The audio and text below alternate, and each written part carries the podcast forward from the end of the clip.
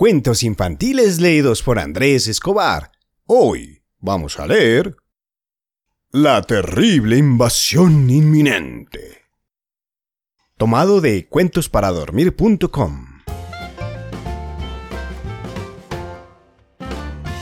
Este cuento va dedicado a Andrea Laura Caballero, de Ciudad de Panamá, ya tiene seis años, está muy grandota y le gustan los cuentos de ponis, de aliens, de arcoíris, del mar.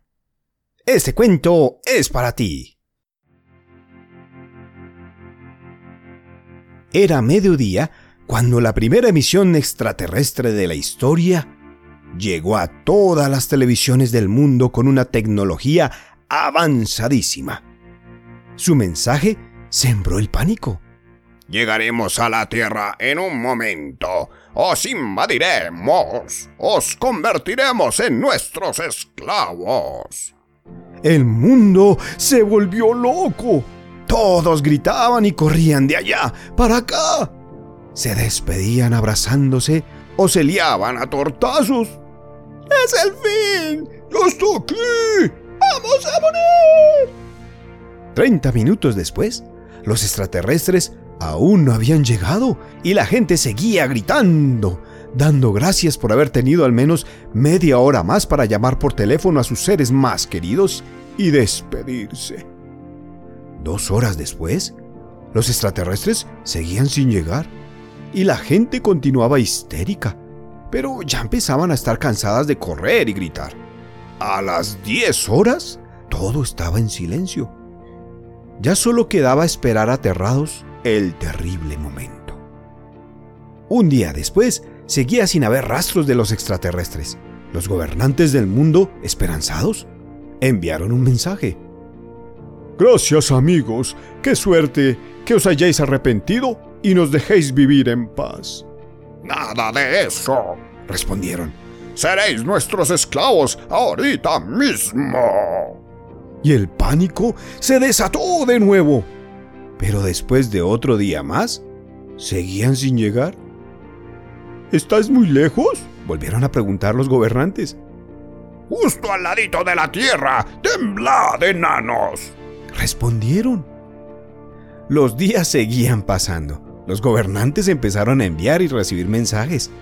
Hacían nuevas preguntas tratando de averiguar algo de los invasores. Y mientras, buscaban la forma de evitar la desgracia. Los extraterrestres contaron muchos de sus secretos, llegando incluso a explicarles cómo habían aprendido a hablar escuchando a los mejores científicos. Los años siguieron pasando hasta que, durante una comunicación con la nave extraterrestre, un gran científico reconoció una estrella cercana a la nave. Pero si esa estrella está a millones de años de la Tierra, tardarán siglos y siglos en llegar aquí. Bien, gritaron todos entre abrazos y aplausos. Esto hay que celebrarlo, dijo el científico. Ahorita mismo voy por unos bombones. La pastelería está justo aquí al lado. No tardo un minuto. Todos esperaron impacientes y rápidamente se pusieron de acuerdo para dedicarle una canción por su gran descubrimiento. Pero no salió inmediatamente del edificio porque, hablando con unos y otros, tardó más de dos horas en bajar a las escaleras. Tampoco la pastelería estaba tan cerca como dijo, sino que el viaje de ida y vuelta le llevó otra hora. Y como se entretenía con todo el mundo, tardó muchísimo más de un minuto. Seis horas después, sus compañeros seguían esperándolo aburridos. Cuando llegó, olvidaron la canción y la sorpresa y solo dijeron, ¿Así que tardabas un minuto porque salías ahora mismo y estabas justo al lado? ¿Y has tardado seis horas? Entonces, señalándolo con el dedo, rieron todos a la vez. Ya sabemos que estúpido científico enseñó a hablar a esos extraterrestres.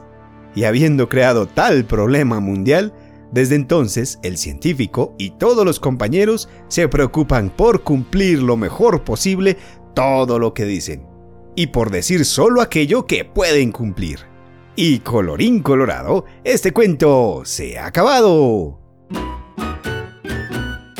¿Quieres seguir escuchándonos? Encuéntranos en Instagram como cuentosinfantiles-AE Y si quieres apoyar nuestro proyecto, puedes hacerlo desde un dólar en patreon.com barra cuentos infantiles. ¡Chao!